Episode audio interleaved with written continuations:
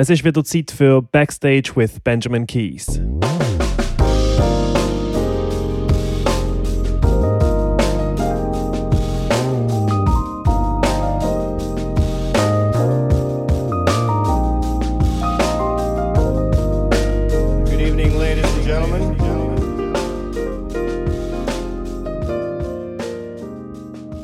Willkommen zur achten Folge. Schön, habt ihr wieder eingeschaltet. Ich habe ganz einen speziellen Gast für euch heute und zwar ist das der Kurt Malou. Er ist die singende Hälfte von der Band Double. Das ist ein Duo und sie haben in den 80er Jahren einen veritablen Welthit gehabt und zwar der Song The Captain of Her Heart. Der Song ist natürlich ein wichtiger Bestandteil von unserem Gespräch. Das heißt, wenn ihr ihn nicht kennt, geht doch schnell auf YouTube, gebt ein The Captain of Her Heart. Die Band heißt Double Hört das schnell durch und dann wisst ihr auch, von was wir hier reden. Es gibt natürlich noch andere große Schweizer Welthits. Ich denke da an Oh Yeah von Yellow zum Beispiel oder auch Chihuahua vom DJ Bobo, muss man sagen. Ist natürlich ein großer Hit gewesen.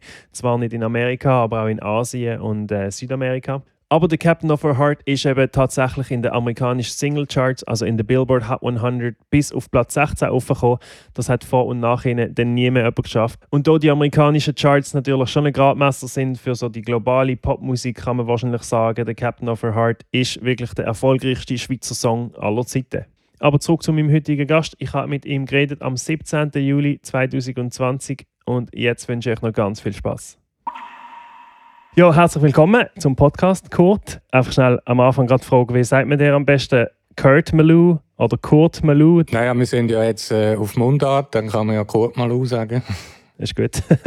eigentlich heisst es ja Kurt Meyer, oder? Genau. Aber seit 1975 eigentlich nicht mehr. Also, ich habe den Künstlernamen 1975 angenommen, ähm, bin aber noch Maler und habe gefunden, mit Meier unterschrieben unter einem Bild, das sieht irgendwie komisch aus. Und dann äh, habe ich das aber rein phonetische Kriterien. Ich meine, ich habe ja immer schon Musik gemacht, also seit ich elf, elf bin, habe ich Gitarre gespielt und habe auch schon in Schülerbands voran mitgespielt, aber, äh, aber nicht aktiv, äh, sondern einfach mehr so aus Spass. Dann bist du eigentlich nicht angesessen mit der Gitarre und hast gedacht, ich werde jetzt Rockstar, was brauche ich für einen Namen? Und dann ist Kurt Malou geworden, sondern eben Du hast eine Unterschrift gebraucht für deine Bilder. Genau. okay. Ja, ich habe dein Buch gelesen. Du hast wie deine Memoirs aufgeschrieben und das kann man kaufen im Internet. Das ist ein E-Book. Was hat dich dazu bewogen, das zu machen und wie lange hast du gebraucht? Ja, das ist eigentlich durch einen Zufall entstanden. Ich habe mal wieder ein bisschen aufgeräumt bei mir und dann habe ich äh, aus den 80er Jahren habe ich die Wochenplaner gefunden. Das sind die, wo man früher so, auch können so ausziehen wie, eine, wie, eine, wie ein Akkordeon. Dort äh, habe ich nur so stichwortartig halt meine Termine eingetragen und äh, habe mal gesehen, wie wahnsinnig voll das war, alles in den 80er Jahren und gemerkt, ganz viel ist einfach nicht mehr präsent. Also da erinnere ich mich einfach nicht mehr so detailliert. Aber das ist dann wie so eine, eine Stütze gewesen, ähm, wo meine Erinnerung dann wieder wieder äh, aufgebracht hat und äh, habe das zum Anlass genommen, einfach mal so anfangen, ein bisschen aufzuschreiben. Am Anfang auch mehr stichwortartig was denn überhaupt so los war. Weil es eine wahnsinnig turbulente Zeit war und äh, irgendwie ist man gar nicht dazu gekommen, da Notizen zu machen. Es gibt ja Leute, die schreiben Tagebücher, was ich eigentlich sehr schön finde, aber ich habe das nie gemacht. Und habe das als Anlass genommen, gewisse Zeitabschnitte in meinem Leben einfach ein bisschen zu artikulieren. Und daraus ist dann immer mehr entstanden und es ist dann auch immer mehr an die Oberfläche gekommen. Man erinnert sich dann plötzlich wieder an ganz detaillierte Situationen, die man schon vergessen hat. Ja, und irgendwann mal ist, ist dann das Buch entstanden. Das hast du aber in dem Fall auch nicht von Anfang an gewusst. Es war mehr mal ein, ein Sammeln von deinen alten Notizen. Und dann ja, mehr für mich. Also ich habe es eigentlich nur für mich gemacht am Anfang äh, weil ich gedacht habe, das kann ja nicht schaden, weil ähm, also das Gedächtnis wird ja nicht unbedingt besser im Alter. Und wenn eben so eine dichte Zeitspanne äh, da war, dann tendiert man dazu, immer nur die Highlights zu erinnern, aber äh, das, was zwischendrin ist, fällt dann irgendwie durch den Raster. Und das wollte ich verhindern damit. Ja, ich habe es noch spannend gefunden, dass du eben auch eigentlich gar nicht so wahnsinnig lange über die Zeit von Double erzählst, sondern fast noch länger über die Zeit vor dem und wie du aufgewachsen bist in Zürich. Es war auch eine lange Zeit, weil ich meine, man muss sehen, das wissen vielleicht gar nicht so viel. Ähm, ich bin ja schon 32 gewesen, wo das dann richtig losgegangen ist mit Double. Das heißt, meine, ganz, meine ganzen 20er Jahre, wo, wo ja so viel passiert als Junge, ähm, die habe ich ohne Double verbracht und dort äh, auch eben viel los gewesen. Ja, genau. Du erzählst auch so an die ersten Konzerte, wo du gegangen bist. Zum Beispiel hast du eine lustige Story, wo du an einem Rolling Stones Konzert bist in Paris mit einem Kollegen. Also, oder dann eben nicht bist. Ja, wo aber leider nie stattgefunden hat. Genau. Musst du auch erzählen.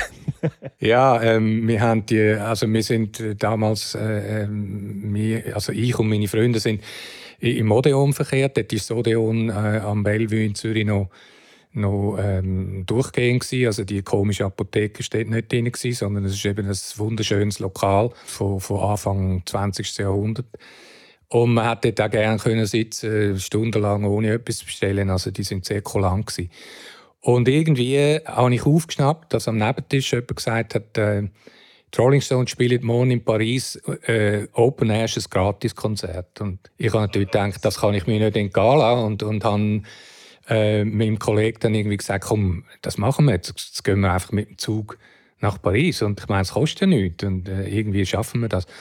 Er hat aber müssen am anderen Tag schaffen, weil er hat eine Lehre gemacht als Dekorateur und äh, wäre eben Samstag gewesen, und dann hätte er eigentlich müssen schaffen und er hat gesagt, ja, das kann ich nicht machen und so und ich habe dann irgendwie versucht zu überreden.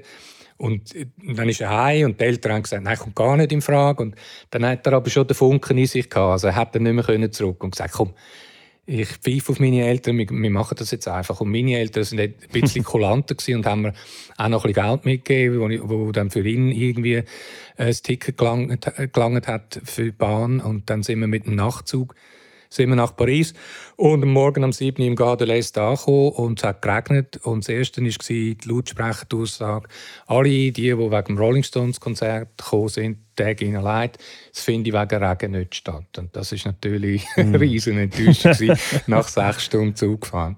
Also euer Plan war mit dem Nachtzug dort das haben wir ja gemacht, dann das Konzert schauen und dann noch einmal dort irgendwie übernachten und am nächsten Tag wieder heim. Ja, ja, übernachten haben wir gar nicht äh, daran gedacht. Wir haben gedacht, wir schlafen dann irgendwo und das haben wir natürlich dann auch zwangsläufig müssen. Am Schluss sind wir in einer Garage gelandet mit... Äh, die haben also so, so es ist ja ein Jahr nach der Mai-Unruhe und äh, die Jungen sind sehr, äh, sehr äh, freundlich gegenüber Leuten, die von außerhalb gekommen sind und haben das Problem auch gesehen, dass wir jetzt wegen der Rolling Stones gekommen sind und haben dann eine Garage äh, zur Verfügung gestellt mit Zeitungen am Boden. Das war natürlich wahnsinnig bequem, gewesen, also grässlich.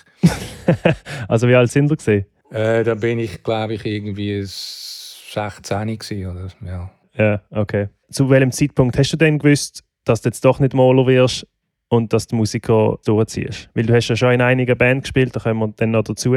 Aber wie alt bist du gesehen, was geswitcht hat? Ja, es hat eigentlich geswitcht. Wir haben äh, das vierte ähm, haben wir in einer Villa gewohnt für ein Jahr in, in der Waldeck. Das ist eine Villa, die eigentlich verpfändet worden ist und die Bank hat dann irgendwie ja, einen günstigen Mietzins gemacht, sodass wir uns das haben können leisten. Das ist eine Nachtzimmervilla Und dort haben wir eine ziemlich wilde Zeit verbracht und dort ist der Gedanke eigentlich entstanden, dass man eine Performance-Gruppe macht. Die hat MAEZ geheißen, das ist äh, Modern Art Ensemble of Zurich. Und wir haben dann auch verschiedene Happenings gemacht und die sind dann aber auch immer in Verbindung mit Musik gewesen. und äh, und dann haben wir angefangen, irgendwie einfach Gefallen zu finden am, am, am Musizieren mehr als jetzt äh, an der Performance. Also aus deren Idee heraus ist dann Troppo entstanden, äh, am Anfang eine, neun, äh, eine Band mit neun Personen. Also auf Wikipedia steht neunköpfige Fusion Art Punk Band. Ja, genau. Wir haben halt, wir haben halt äh, eigentlich ist Punk angesagt, aber unsere Roots sind halt ganz anders gewesen. Wir haben Jazz gehört, wir haben, wir haben viel Miles Davis gehört, wir haben Funkadelic Parliament gehört, wir haben aber auch New York Dolls gehört, äh, die erste Band von vom, vom äh, Malcolm McLaren, wo eben auch noch vor den Sex Pistols sind.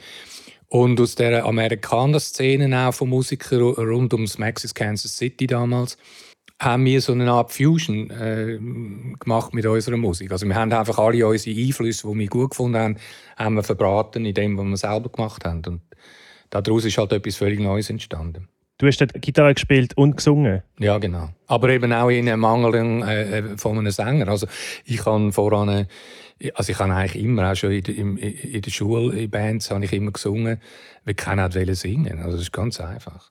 So ein bisschen aus, der, aus der Not. Also man ist dann nicht gekommen und gesagt, hey, ich bin, hey, ich bin der geile Sänger oder so, sondern es hat einfach keiner wollen singen. Irgendeiner hat ja müssen singen, also habe ich halt gesungen. Ja. Ja, es hat sich ja gelohnt, dass du mit angefangen hast. Hast du auch zum Beispiel deine Solo-Single rausgegeben? Giant Lady. 78 ist das gewesen, oder 79 sogar.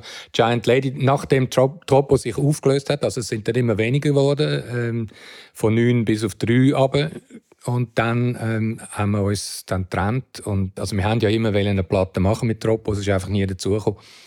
Aber dann äh, bin ich ins Studio gegangen und habe dann wenigstens mal eine Single aufgenommen. Das ist quasi meine erste äh, öffentlich, Öffentlichkeitsarbeit, wo man, wo man noch hören kann. Also, äh, wo quasi gepresst worden ist einfach. Und die heißt eben Giant Lady und äh, Slash, also der andere Song heißt dann Kontiki wegen der Kontiki-Bar, nehme ich an, in Zürich. Kontiki, ja, ist ein Hommage, ein Hommage an die Bar in Zürich, wo wir halt immer alle abgehängt haben. Äh, dort ist quasi die sogenannte Szene verkehrt damals. Da, also der habe ich quasi einen Song gewidmet, dieser Bar, wo, wo ich sehr viel Lebenszeit verbracht habe. Ja, in der Kontiki Bar. Da bin ich eben vor ein, zwei Jahren, glaube ich, erst zum ersten Mal gesehen. Die gibt es ja immer noch. Ja, die gibt es immer so eine, noch. So eine Hip-Hop-Jam gibt es einmal im Monat mit ein paar Kollegen von mir. Ah ja. Mhm. Und dann so die erfolgreichste Band, die dann eigentlich auch zu Double geworden ist später, ist das Trio Ping Pong gesehen, oder? Genau, äh, genau, ich habe den Felix kennengelernt als Schlagzeuger. Er ist gerade von New York zurückgekommen. Ähm, er ist äh, voran an der Berkeley School und, und hat, hat dann an der Jazzschule Bern hat er, äh, Unterricht genommen. Und wir haben uns anlässlich von einer Jam Session über ein Wochenende haben wir uns kennengelernt. Und ich habe seinen Groove einfach total äh, mögen, weil er so, hat so einen, so, einen, so einen ganz floppy Groove auf dem Schlagzeug, was da eigentlich noch niemand so hatte. Und da haben wir Funk gespielt, äh, viel miteinander. Ja, dann halt mit ihm zuerst äh, äh ein Quartett äh, gehabt, das hat Malulala geheißen. Und äh, daraus ist dann äh, mit einem Bassist zusammen ist dann das Trio Ping Pong entstanden und sind dann auch auf Tournee gegangen, haben unter anderem am Jazz Festival, äh, Festival in Montreux gespielt und das ist für die Zeit und für die Verhältnisse eigentlich ziemlich ein erfolgreicher, ein erfolgreicher Act gewesen alles, was wir darüber reden, mache ich dann Links online. Äh, ein Song heißt Rhythm Walk. Da kann man zum Beispiel auf YouTube hören. Der ist sehr funky. ja. Da bist, bist, du am Singen, oder? Da ja, singst du ja, ganz ja, anders als später dann bei Double. Ja, ja, klar. Ja, es war viel funkier, gewesen, absolut. Äh, es ist so ein bisschen eine Mischung zwischen Police und Funk. Ne? Weil Police sind dort gerade wahnsinnig angesagt. Gewesen. Auch ein Trio und halt sehr... Äh, sehr musiklastig. Äh, ja. Gut, das heißt eben dann Anfang 80er sind wir mit Ping-Pong vor allem unterwegs gewesen. Bist du dort schon Profimusiker gesehen? Hast du von dem gelebt oder hast du noch Jöpplet nebendran oder wie hast du es gemacht zu dieser Zeit? Mm, ja, ich habe ähm, parallel dazu habe ich ähm, Schauspielhaus bin ich als Statist und habe, wenn es ganz eng geworden ist, äh, manchmal noch ein paar Briefe sortiert auf der Post, auf der, auf der Frau Münster Post. Mm, ja, ich meine, von dem hätte ich jetzt nicht können leben. Das ist klar. Und dann ist eben das Trio Ping Pong dann zu Double geworden, ja. indem wir nur noch zu zweit sind. Warum ist das so gekommen? Ja, der Bassist hat sich entschieden, äh, also nicht mehr Musik zu machen. Er hat ein Geschäft gegründet äh, in Zürich und, und äh, er hat halt auch eine Frau und ein Kind gehabt. Und irgendwie ähm, hat er da keine Perspektive gesehen und äh, ist dann ausgestiegen. Und dann das Zweite haben wir aber gesagt, wir machen weiter, aber wir machen jetzt halt etwas anderes. Haben dann mal so ein bisschen rumexperimentiert und Daraus ist dann die erste Maxi-Single entstanden, also ein EP, die heißt Naningo. Ja, und haben dann halt auch irgendwie angefangen mehr so, äh, früher habe ich immer alle Songs geschrieben und Text habe ich zwar immer noch alle geschrieben, aber, aber der Felix ist dann immer wichtiger geworden, hat dann auch seine musikalischen Ideen eingebracht und dann ähm, haben wir als zweites dann ähm, Maxi veröffentlicht. Also wir haben dann schon einen Deal gehabt bei der, bei der, bei der Metronom in Hamburg als Plattenfirma und haben dann als zweite Maxi haben wir Rangoon Moon veröffentlicht und als dritte Woman of the World. Und Woman of the World ist dann äh, endlich einmal ein kommerzieller Erfolg gewesen. und äh, wegen diesen ja, ziemlich guten Verkaufszahlen damals hat dann die Plattenfirma gesagt, okay, jetzt könnt ihr ein Album machen. Meinst du, der Bassist hat es dann jemals bereut? Hat ja wahrscheinlich nicht gedacht in dem Moment, wo man ausgestiegen ist. Da musst du ihn jetzt fragen, ich weiß es nicht. Dass er dann der grösste Schweizer Hit aller Zeiten werden landen. Ja, es war schon ein bisschen gemein gewesen, natürlich, dass es dann, als er weg ist, dann geht, also es ist ja nicht sofort losgegangen, muss man auch sagen. Also, ist dann äh, anderthalb Jahre später. Okay. Ja, also kommen wir zum, zum grossen Knaller. 1985 ist das Album Blue rausgekommen. Und dort ist eben der Wahnsinnssong The Captain of Her Heart drauf. Jetzt, der ist ja nicht rausgekommen und dann ist es einfach gerade eingeschlagen wie eine Bombe, sondern es hat sich so von Land zu Land, es ist so wie eine Welle, hat sich das ausbreitet, oder? Wie hat ja, das genau wir angefangen? Haben, wir haben das, das ist ein Phänomen gewesen, das ich nicht so richtig verstanden habe damals, weil ähm, die Plattenfirma hat sich beschwert, dass das Album gekauft wird von den Leuten und zwar richtig gut und das ist auch in die Charts gekommen äh, aber die Single noch nicht. Und ich habe gedacht, das ist doch viel besser, wenn man das Album kauft, weil es ja irgendwie... Erstens mal hat es acht Stück drauf und nicht eins. Und, und, und zweitens äh, ist doch für die Plattenfirma auch gut, weil es ist ja teurer, äh, ein LP zu kaufen als ein Single. Aber sie haben dann erklärt, ja nein, es braucht einfach das Zugpferd quasi, wo halt im Radio gespielt wird, dass die sich auf einen Song äh, verständigen, wo es dann pushen und das war eben das Problem, weil die Radiostationen haben den Song am Anfang äh, eigentlich ein bisschen links liegen lassen, weil er ist zu langsam war für die. Weil dort sind mehr so Abtempo-Dance-Nummern äh, Disco war noch angesagt. Sind ja genau, es hat ja eigentlich sehr, das ist sehr speziell daran, dass es nicht so ins Radio passt hat von damals. Genau, vor allem nicht von einem Newcomer jetzt eine Ballade hören Und äh, mhm. da hat, äh, ja, ist uns halt äh, ein paar glückliche Zufälle sind dazugekommen. Also wir haben dann doch geschafft, einen, Fernsehauftritt Auftritt zu haben bei ähm, Känguru, hat das geheißen damals. War am Samstagabend, äh, am frühen Abend, glaube um 6 Uhr, auf dem ZDF eine Sendung war, wo einfach wahnsinnig viele Junge äh, geschaut haben. Und dort haben wir einen Auftritt mit dem Song und äh, am Montag sind die Leute einfach wirklich in die Läden gerannt und haben die Single gekauft. Und dann sind wir dann in die Charts gekommen, in Deutschland zuerst. Und, äh, Deutschland noch vor der Schweiz? Ja, genau ist ja auch in Deutschland veröffentlicht worden zuerst, weil wir sind ja bei einer deutschen Plattenfirma gewesen. Also wir sind ja nach wie vor beim Metronom in Hamburg. Also hat damals zu der Polygram-Gruppe gehört, wäre jetzt heute äh, Universal Music. Ja, und dann äh, ist es immer weitergegangen. Äh, die benachbarten Länder sind dazugekommen und äh, als Schlüsselmarkt natürlich England, äh, wo wir dann eben auch in die Charts gekommen sind. Auch wieder ein bisschen durch Glück, weil die Plattenfirma hat gewusst, man kann jetzt nicht unbedingt den Engländern äh, etwas als obergeil verkaufen, wenn es aus der Schweiz kommt, weil da sind sie jetzt zu borniert. und haben dann den Schachzug gemacht, dass sie äh, an DJs beim Radio die Single einfach ohne Cover, einfach äh, schwarz verschickt haben und gesagt haben, äh, müsst ihr mal hören. Mm. Und die haben gedacht, wir wären Amerikaner, haben das irrsinnig gut gefunden und der Melody Maker hat einfach im Januar von 1986 geschrieben, er hat jetzt gerade äh, Single vom Jahr 1986 gehört, im Januar. Dann hat er natürlich nicht mehr können zurück, wo er dann erfahren hat, dass wir Schweizer sind. haben sie dann müssen in sauren Äpfel beißen und es immer noch gut finden. Und äh, da sind wir dann auch wirklich Top Ten geworden. Und, äh, ja, und das ist wiederum damals halt der Schlüssel zu Amerika gewesen, weil, weil ohne England wäre es nicht gegangen. Wie lange ist der Zeitrahmen vom, also vom ersten Veröffentlichungstermin in Deutschland bis wir zum ersten Mal nach Amerika sind? Ja, sechs Monate. Oder nein, fast ein Jahr. Also bis wir in den Charts waren in Amerika, ist es ein Jahr gegangen. Von der Veröffentlichung in Deutschland bis der Chart-Entry äh, in, in, in äh, Amerika. Und dann sind wir mal über und sind dann eben gesigned worden für den amerikanischen Markt für A&M Records. Ja. Ist es so klassisch so also Label-Shopping gesehen, wo ihr so ein paar Angebote euch, euch angeschaut habt? Oder wie läuft das? Ja, unser Manager hat äh, einen guten, guten Reicher gehabt, weil er gesagt hat, wir machen alles mit denen, mit, also mit Polygram, aber wir lassen Amerika draussen als Markt. Da schauen wir dann, wenn es da passiert ist. Und das ist eine sehr gute Idee gewesen, weil mit einem Hit im Rücken hast du halt einfach bessere Karten, wie wenn du einfach so kommst. Und äh, ist sehr komfortabel gewesen. Also Atlantic Record hat es machen mit uns und eben A&M hat es machen. Auch Polygram hat es machen. Alle haben es eigentlich machen. Äh, weil ist ja klar, ist dann todsicher Hit gewesen. Aber ähm, wir haben uns dann für A&M entschieden, weil das eine sehr musikalische Firma war und ähm, einen super Roster hatte, hat auch von anderen Künstlern. Die sind auch gut gefahren mit denen und die haben ja einen guten Job gemacht, also kann man nicht anders sagen. Mhm. Dann haben wir aber auch, weil es dort wie nochmal neu angefangen hat, die ganze Promo, äh, quasi eine US-Version vom Musikvideo gedreht, oder? Also es gibt eine europäische Musikvideo-Version und dann haben wir extra nochmal eine gemacht für den ja, amerikanischen sie haben, Markt. sie haben das Video, also die Plattenfirma hat das Video unbedingt als, als Heavy Rotation bei MTV unterbringen und MTV hat gesagt, ja, aber wir zeigen nicht einfach ein monochromes Video, also das, was wir hatten.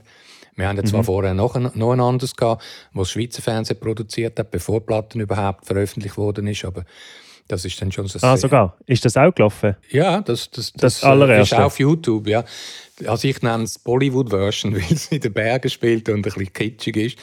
Also ein bisschen eine Mischung zwischen Bollywood und Louis Trenker Film. Also es ist äh, sehr nah an den Kitschgrenzen oder vielleicht auch schon drüber. Aber äh, naja, das ist eben, äh, das Schweizer Fernsehen hat das gemacht. Äh, wir haben einen Wettbewerb gewonnen gehabt und, und äh, die haben einen Regisseur ausgesucht. Da hat das der Francis Reusser gemacht und äh, er hat seine Vorstellungen gehabt und hat es halt einfach gemacht. Wir haben sie nicht müssen zahlen, also haben wir es einfach mitgemacht. Und mittlerweile finde ich es ganz witzig. Es ist auf YouTube kann man es anschauen. Aber eben MTV hat dann unser offizielles Video, was ja so blau monochrom ist, wo wir als vier Personen auftreten, weil wir uns quasi doppeln. Also wir sind zweimal eine andere Person. Haben es einfach äh, zu wenig aufregend gefunden und haben dann so Klischee, haben einen Regisseur äh, angestellt. Äh, der Nick Haggerty ist zwar ein, ein super netter Engländer, aber der hat klare Vorgaben gehabt, muss einfach ganz viele Frauen drin haben, die alle gut aussehen. Dann haben sie zehn, Mo zehn Models castet und äh, in Paris muss es spielen, ist klar. Ähm, Mhm. Eine davon ist ja Dennis Richards. Nein, das ist eben nicht wahr. Aber ich lade das, ich Ah, das, das ich Gerücht? das den Leuten, äh, weil die äh, denken wirklich, es sie, wie sie ihre äh, extrem ähnlich sieht. Aber es war eine Schottin, ähm, die damals 15 war. Ah, okay. Ja, gibt es heftige Diskussionen auf YouTube, aber äh, ja, soll es meines sagt Dennis Richards, ist okay. Okay. Sind nach Paris drehen, aber. Genau, und, und das Video ist dann auch wirklich auf Heavy Rotation gegangen. Es ist in einem gewissen Zeitrahmen ist es das zweitmeiste Video äh, auf MTV gespielt äh, äh, nach, nach Michael Jackson. Also richtig, Ah, welches? ich glaube, bad. Sie haben es auf und ab gespielt und ähm, ja, wir haben halt dann auch das Glück gehabt, dass äh, Urban Radio Stations angefangen haben, den Song zu spielen. Äh, weil das ist, also bei schwarzen Radiostationen ist es ganz schwierig reinzukommen als Weisse. Aber der Song hat irgendwie auch bei denen funktioniert und durch das haben wir dann eben auch Urban Radio gehabt und äh, ja, gut, Rock-Stations haben es jetzt nicht gespielt, aber, äh, aber alle Top 40 Stations haben es dann halt gespielt und dann ist man dann eben, weil das ist ein wahnsinnig kompliziertes System in, in, in, in Amerika, in die Top 100 Billboard Charts kommen. Das muss, da wird natürlich auch viel geschmiert und gemacht und, und da und das. Ja, ja. Ne, das ist, Ja. Aber ja, es ist speziell, weil, weil euer Song halt eben nicht so eingrenzbar ist und dann ist er wie offen für er verschiedene war ein bisschen Sprachen. Crossover, gewesen, genau. Er ist ein Crossover, ein, ein, ein typischer Crossover-Song, ja. Ja, genau. Und dann sind wir eben als höchste Chartplatzierung vor allen Zeiten von einem Schweizer Song auf den 16. Platz gekommen. Da hat es ja natürlich auch eine Promo-Tour gegeben. Einfach zwei Wochen lang ist das etwa gesehen, oder? Sind da Ja, einfach ja, zwei genau. Wochen lang Genau. von morgen bis zu oben Radiostationen go Interviews gegeben? Genau, wir haben aber nur, wir haben nur äh, New York und Los Angeles gemacht, aber in Los Angeles äh, sind praktisch alle äh, Radio Networks vertreten. Das heißt, wir haben irgendwie, wir haben eine Liste bekommen, die so schlecht geworden ist. Wir haben irgendwie 400, 400 Station-IDs müssen äh, äh, reden im Studio. Wir haben uns dann abgewechselt, der Felix und dann wieder ich. Sag schnell, was für, für die, die das nicht wissen, was eine Station-ID ist. Ja, hello, I'm Kurt Malou and this is WBLS oder so. Ne? Und Genau, dann musst du es viermal, 400 Mal machen. ja. Und das wird dann einfach eingeblendet, bevor es den Song spielt. Und äh, das halt überall, für jede Radiostation. Und dann haben halt die Leute gedacht, wir seien überall gewesen. Also wir seien dann auch in St. Louis gewesen und das weiß ich wo. Aber das sind halt so weil das ist alles sehr professionell gemacht. Das sind halt so riesige Networks, äh, wo übers Land verteilt haben, äh, ihre, ihre FM-Stations, also ihre lokalen Radiostationen. Und das kann man alles von Los Angeles aus machen. Da macht man ein Interview und, und, oder zwei. Für die wichtigen natürlich, ich meine, wir sind dann schon bei KISS FM und so sind wir natürlich gewesen. Das sind dann Stationen, die wollen exklusiv etwas haben, nur für sie. Ähm, ja, und in New York eben dasselbe. Und äh, dort sind wir auch noch bei Tower Records gewesen, das hat es dort noch gegeben, das war der Plattenladen überhaupt. Gewesen. Wenn man wirklich wichtig war für einen gewissen kurzen Zeitrahmen, dann war man aufgestellt an der Kasse. Dann sind dort Biegen von LPs gelegen, oder? Und wenn man das erreicht hat, dann hat man halt auch viel verkauft, weil die Leute gesagt haben, ah, okay, die nehme ich auch noch mit. Und das haben wir dort erreicht. Aber das erreichst du eben auch nur, wenn, wenn du zu denen gehst und mit denen redest. Und, äh, ich habe eine sehr neue Welt kennengelernt, weil in Europa ist ja alles ganz gemütlich und so. Und in Amerika ist halt knallhartes Business. Also dann musst du wirklich musst, musst dein eigenes Zeug verkaufen, ein bisschen wie ein Hausierer. Ne? Das ist, äh, mhm ist ein Produkt. Bist du dann selber reingelaufen? Da bin ich eben auch schon gesehen bei Tower Records. Also eben, das gibt es ja nicht mehr, aber das Gebäude steht eben immer noch. Und es gibt, ich bin einmal da gewesen, so ein spezielles Event, was so eine riesige Jam-Session gegeben hat, einfach in diesem Gebäude. Bist du dann gesehen zu dieser Zeit und bist reingelaufen und hast die CDs gesehen, eben gerade beim Eingang. Ja, genau. Und die haben auch noch so einen Aufsteller gehabt. So, äh, also ich, Felix und ich sind in Lebensgröße, äh, so aus, aus, aus so Karton. Karton. Ja, genau. Dann haben wir gewusst, okay, ja, das ist nicht schlecht in New York. in dem Fall ja eben vielleicht auch gerade neben Michael Jackson oder so in seiner genau. Bad Montour. Mhm.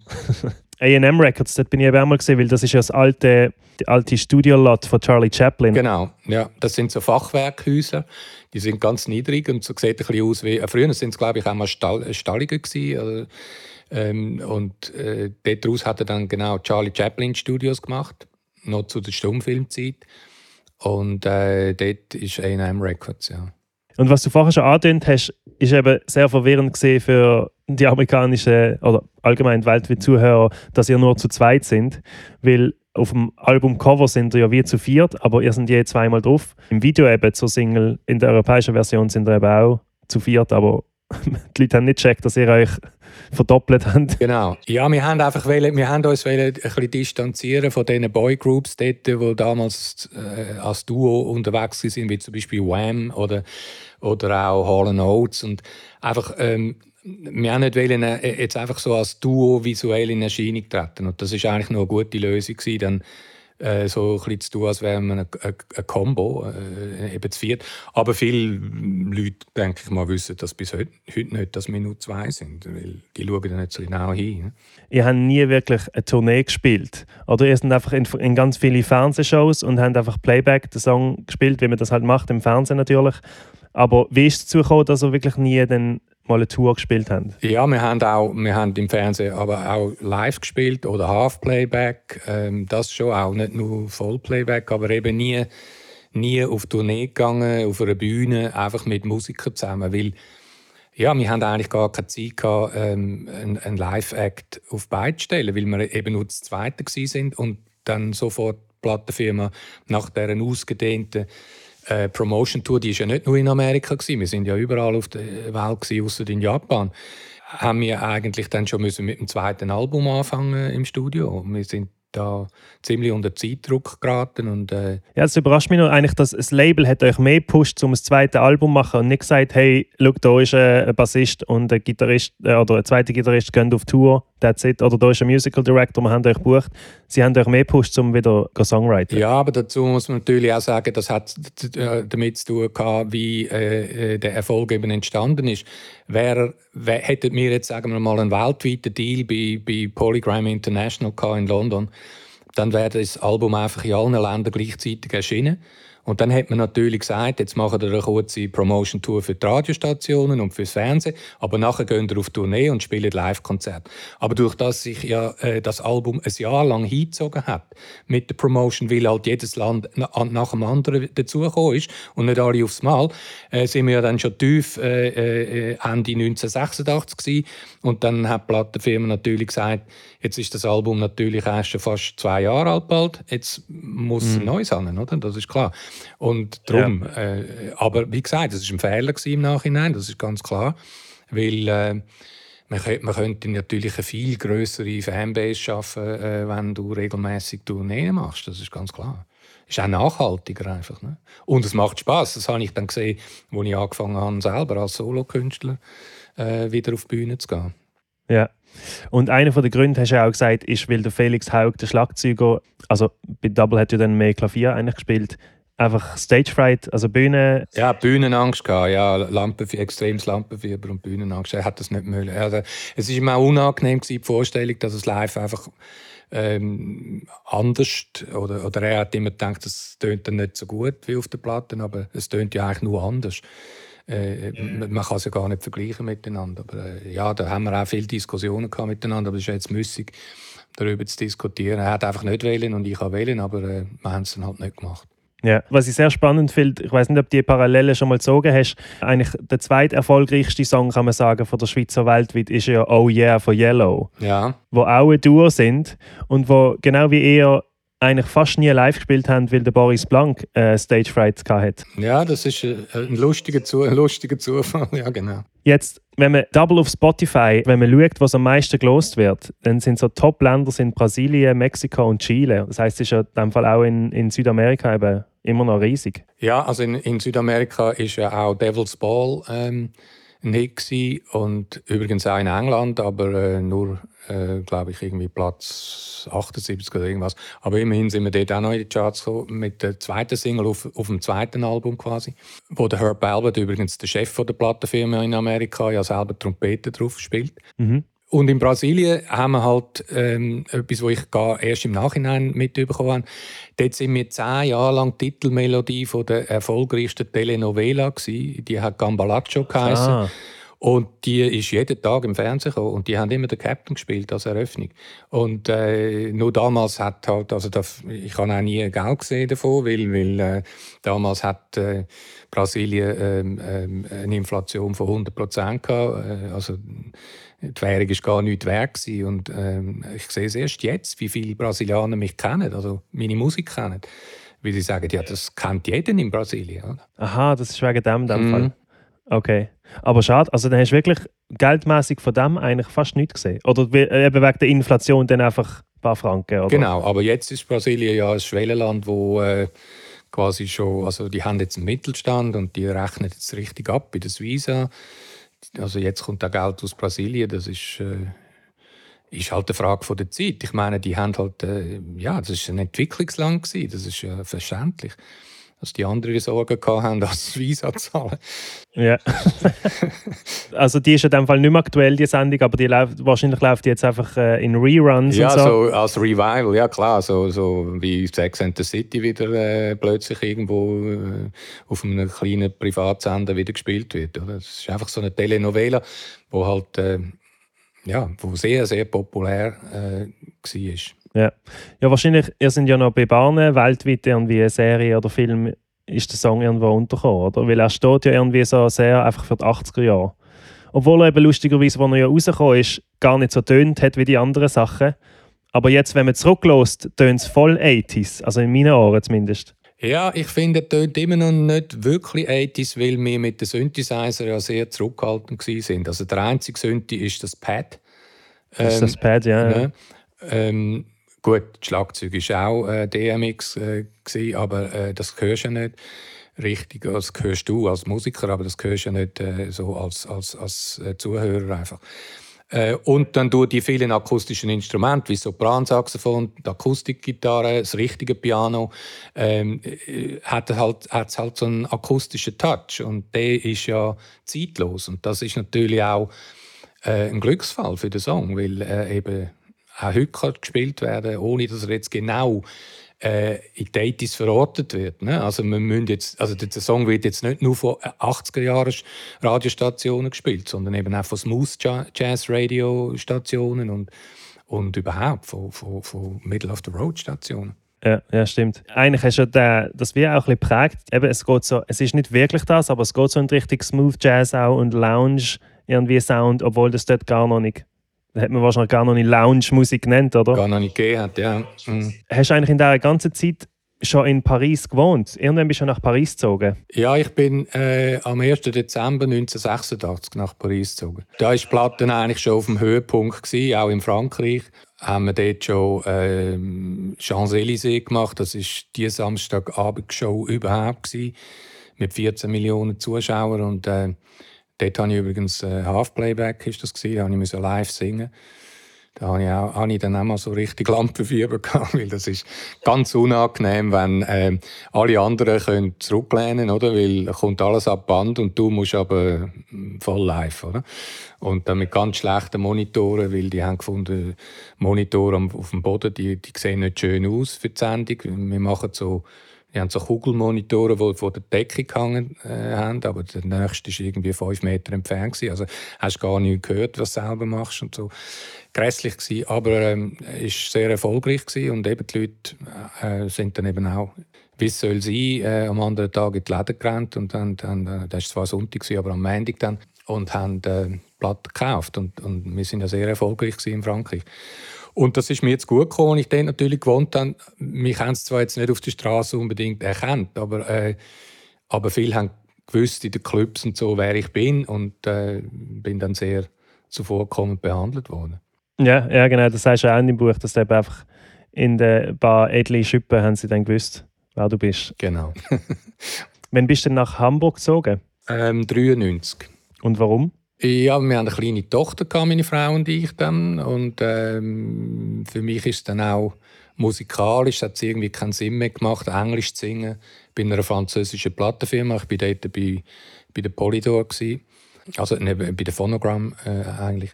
Irgendwie hat es einfach keinen Sinn mehr gemacht. Und äh, ich hab, wir sind sieben Jahre in Paris gewesen, und mir ist die Stadt dann plötzlich ein zu laut geworden mit dem kleinen Kind und äh, dann ist es darum gegangen, wo zieht man denn hin? Und eigentlich ist nur Los Angeles oder Hamburg in Frage gekommen, weil London ist für mich jetzt kein Thema gewesen. Ich bin mit London nie so richtig warm geworden. Und Hamburg ist damals ja noch eine, eine Musikmetropole gewesen, das ist sie heute nicht mehr. Aber und Hamburg ist eine schöne Stadt, also ich fühle mich da total wohl. Äh, ja, das war dann die Entscheidung gewesen. und dann ist man halt äh, nach Hamburg. Und zu dem Zeitpunkt hat es ja eben Double auch gar nicht mehr gegeben. Ihr habt eben ja 87 dann das zweite Album rausgegeben und dann euch eigentlich so mehr oder weniger im, im gegenseitigen Einverständnis aufgelöst nach dem eigentlich, oder? Mm, ja, also wir haben schon ein drittes aufgenommen mm, und im Studio haben wir dann einfach gemerkt, dass, dass irgendwie unsere Vorstellungen völlig anders sind. Ich habe wieder mehr zurück zum zum kompakten Popsong und, und der Felix hat mehr so cinematografische Soundscapes machen und äh, da sind wir einfach nicht zusammengekommen. Dann haben wir gesagt, komm, wir lassen es einfach, weil wir sind ja befreundet. Wir müssen jetzt nicht noch Streit kriegen, weil jeder eine andere Meinung hat, was er jetzt will machen. Dann haben wir es aber zehn Jahre später dann doch nochmal versucht. Ja, das war mehr ein Experiment gewesen. Da sind wir nochmal ins Studio genau und haben acht Songs aufgenommen. Die sind dann aber leider eben äh, nie veröffentlicht worden, weil der Felix ist ja dann auch gestorben äh, 2004 und ähm, ich habe dann aber die Songs äh, am Pip Baumgartner von Die Fast zum Remixen gegeben. Die sind also sechs von diesen acht sind enthalten in, in meinem Album Kurt Malou vs. Double äh, Loopy Avenue wo 2006 äh, dann rausgekommen ist.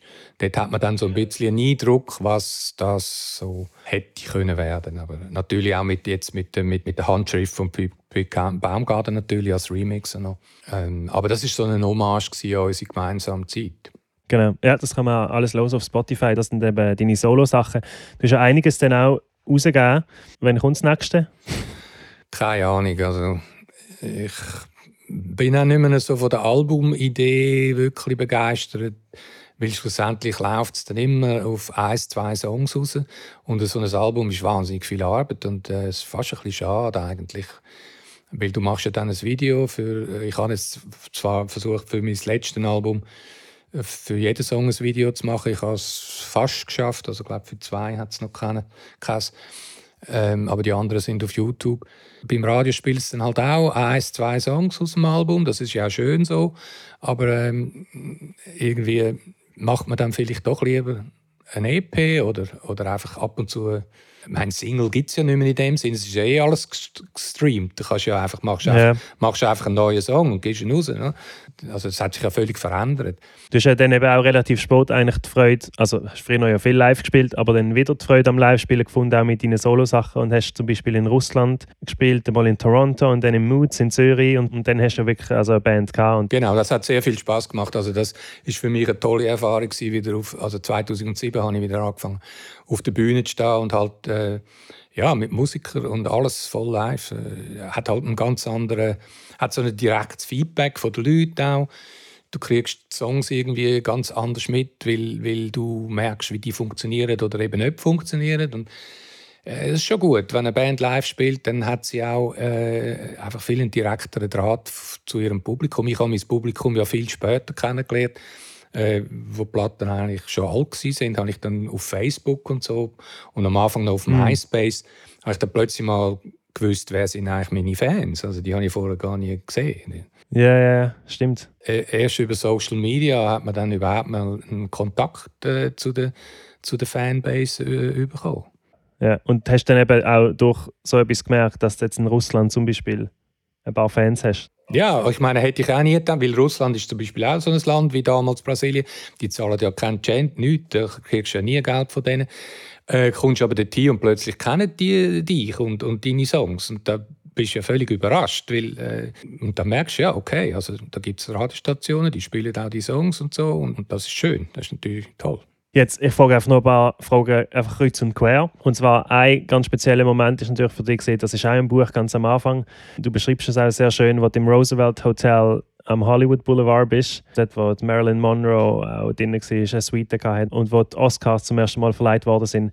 Und dann hörst du auf KISS FM, einer der wichtigsten Stationen, den Song zum ersten Mal. Genau. Der, der Felix hat vorher äh, am Melrose Boulevard hat äh, in einem Hi-Fi-Geschäft, Hi-Fi-Geschäft hat er äh, so damals so, so, so eine Art Walkman gekauft, äh, wo auch noch einen Tuner drin hatte, also wo man auch noch Radio hören konnte. Und ist dann dort gelegen und hat das geil gefunden mit seinen Kopfhörern. Äh, das war ja neu. Gewesen, und plötzlich äh, kommt eben der Captain. Und äh, dann hat er mir schnell den Kopfhörer rübergegeben.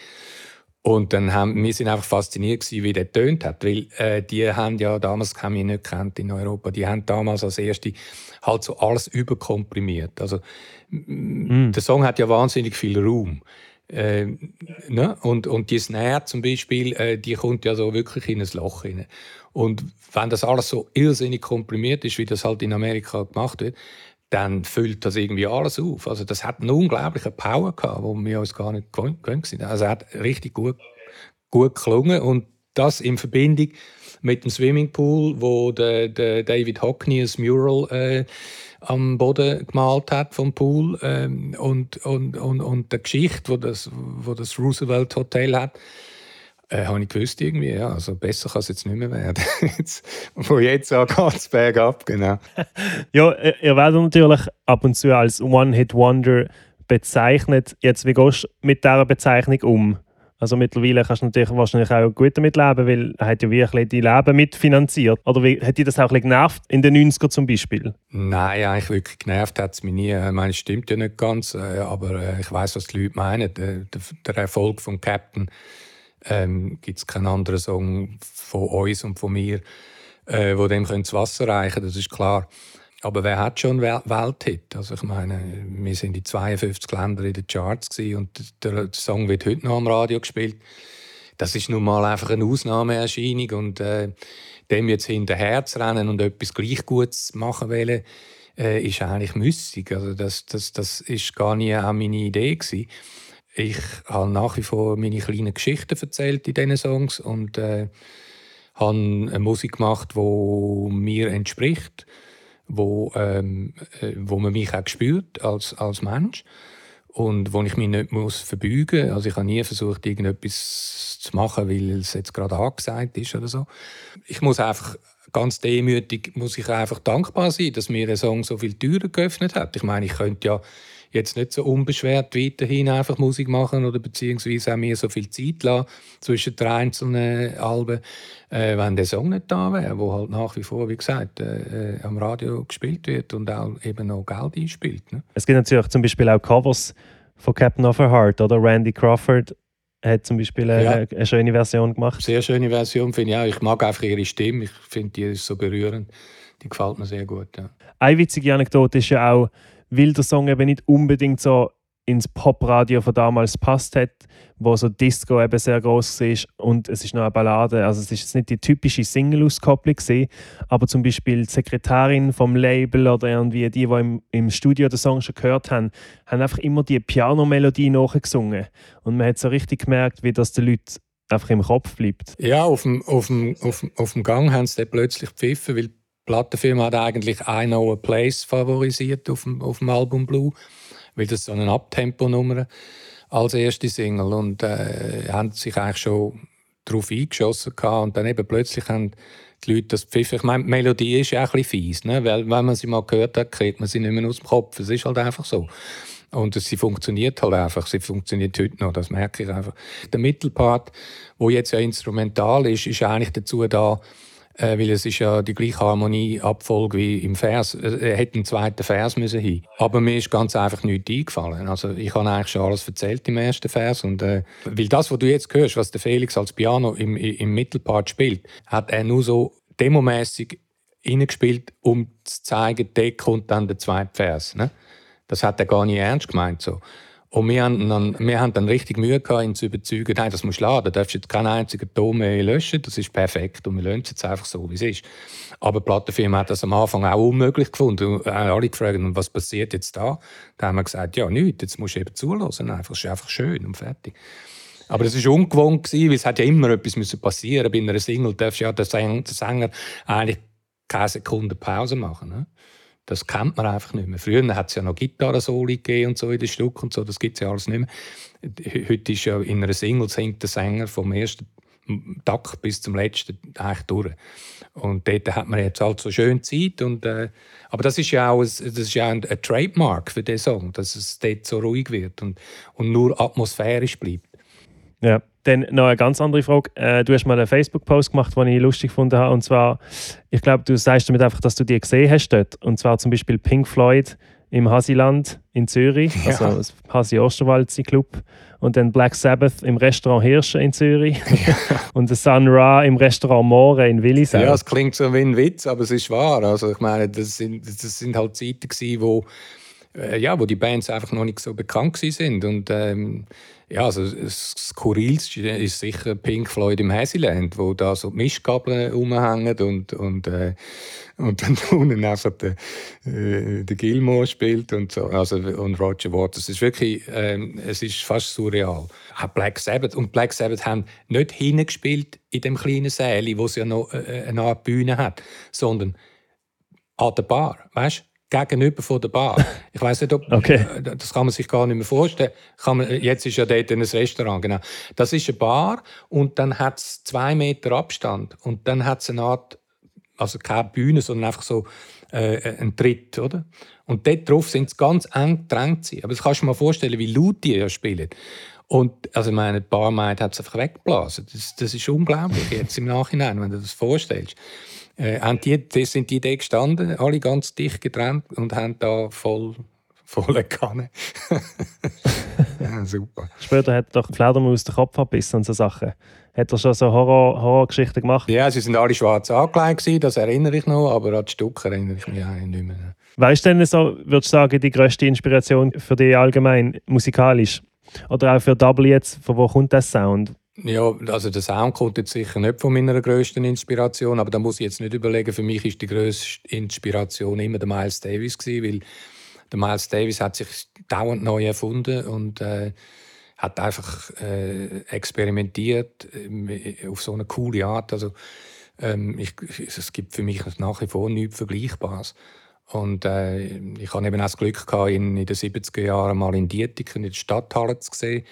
Auch so ein Konzert, wo du denkst, was, Miles Davis in Dietiken in der Stadthalle. Aber das, ist, äh, das sind zwei Typen. Gewesen. Einer war ein DJ, gewesen, äh, der hat auch einen Plattenladen, gehabt, der BG. Und ein anderer war äh, Mathematiker, der aber Taxifahrer war, um, um äh, zu überleben. Und die beiden haben einfach ihren Traum verwirklichen, nämlich den Miles Davis nach Zürich zu holen und äh, haben dann zugeschlagen, wo er sowieso in Berlin am Jazzfestival war. Und er hat ganz klar gesagt, ja, ich komme, kostet einfach 10'000 Dollar. Und dann haben sie gesagt, ja, ganz schüch, weil das ganz viel Geld für die natürlich war. Ähm, ja, aber wie lange spielst du denn? Dann hat er gesagt, so lange wie ich will. Ich spiele auch zweimal am Tag, ich habe kein Problem damit. Dann haben sie zwei Konzerte, zwei Konzerte gemacht für den gleichen Preis und er hat das völlig okay gefunden. Dann hat es ein Konzert gegeben, äh, am späteren Nachmittag und dann hat er irgendwie anderthalb Stunden Pause gemacht und, dann hat, und jedes Mal hat er irgendwie drei Stunden gespielt. Also unglaublich eigentlich heutzutage. Wow, ja. Da bist du eben auch gesehen. Ja, ja, mit einer Wahnsinnsband, mit dem Keith Jarrett und, und äh, mit dem, also so geile Musiker mit Mike Stern an der Gitarre. Richtig, richtig mhm. toll. Ja, cool. Ich glaube, wir kommen langsam zum Schluss. Was ich meistens Gäste noch frage, ist heutzutage, was lesest du so? Oder hast du einen Film gesehen oder ein Album, das du gerade jetzt auf Heavy Rotation hast? Oder gibt es irgendetwas, was du gerne empfehlen Jetzt lese ich gerade, habe ich ähm, angefangen, ein Buch von Original 1954 von Simone de Beauvoir, heißt Die Mandarins von Paris. Ist sehr interessant, weil es irgendwie auch so einen aktuellen Bezug hat weil da die Jungen sich so beschweren, dass sie jetzt vier Jahre lang nichts haben können machen, weil der Zweite Weltkrieg vorbei ist. Und es ist ein bisschen wie jetzt in der Quarantäne, oder? Wo, wo irgendwie alle das Gefühl haben, jetzt geht das Leben an ihnen vorbei und sie können nicht richtig äh, teilhaben daran. Und ähm, ja, es ist, es, es, ist sehr interessant, aber ich, wie gesagt, ich bin erst am Anfang, ich kann jetzt noch nicht viel darüber sagen, aber mir gefällt, wie sie schreibt und äh, ich finde sie eine tolle Person. Ja, das werde ich alles verlinken. Was hast du eigentlich momentan noch für einen Bezug zur Schweiz? Kommst du ab und zu überhaupt noch? Ja, klar, ja, klar. Bist du voll Hamburger? ja, nein, ich bin, das, das wird mir ja nie. Aber ähm, mir gefällt es da, ich finde es wahnsinnig schön. Äh, aber mir gefällt es natürlich auch in Zürich. Und Zürich ist halt im Sommer vor allem ganz toll. Ich wäre natürlich jetzt auch wahrscheinlich in Zürich, aber durch Corona äh, habe ich jetzt keine Lust, irgendwie zu reisen. Äh, aber ich habe, natürlich, ich habe natürlich noch sehr, sehr gute alte Freunde dort. Das ist klar. Ich habe einfach keine Verwandtschaft mehr dort. Das ist das Einzige. Ja, okay. Ja, cool. Ich glaube, das war es gesehen. Ja. Merci vielmals, hast du Zeit noch, gell?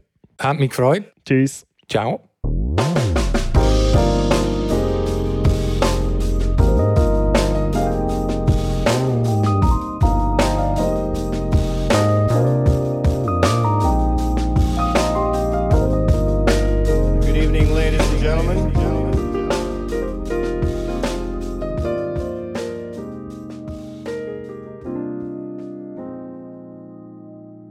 So, wie immer findet ihr alle Links von den Sachen, die wir darüber reden, unter benjaminkeysmusic.com slash podcast. Dann geht ihr zu der Folge, die wir gerade gelost haben und klickt Show Notes. Wenn ihr Vorschläge oder Feedback habt, schreibt mir auf Instagram oder eine Mail und abonniert doch den Podcast auf Spotify oder Apple Podcasts. Bei beiden kann man übrigens auch 5 Sterne geben. Und vielleicht nochmal schnell zur Instagram-Seite, die heißt at Backstage with Ben. Dort poste ich ganz oft verschiedene interessante Fakten zur Schweizer Musikgeschichte, vor allem auch so ein bisschen, welche Schweizer haben schon mal einen Grammy gewonnen oder sind nominiert, wer ist schon mal in den amerikanischen Billboard-Charts gesehen und auch ganz viele andere Sachen. Auf jeden Fall, das war es von mir. Macht's noch gut, bis zum nächsten Mal.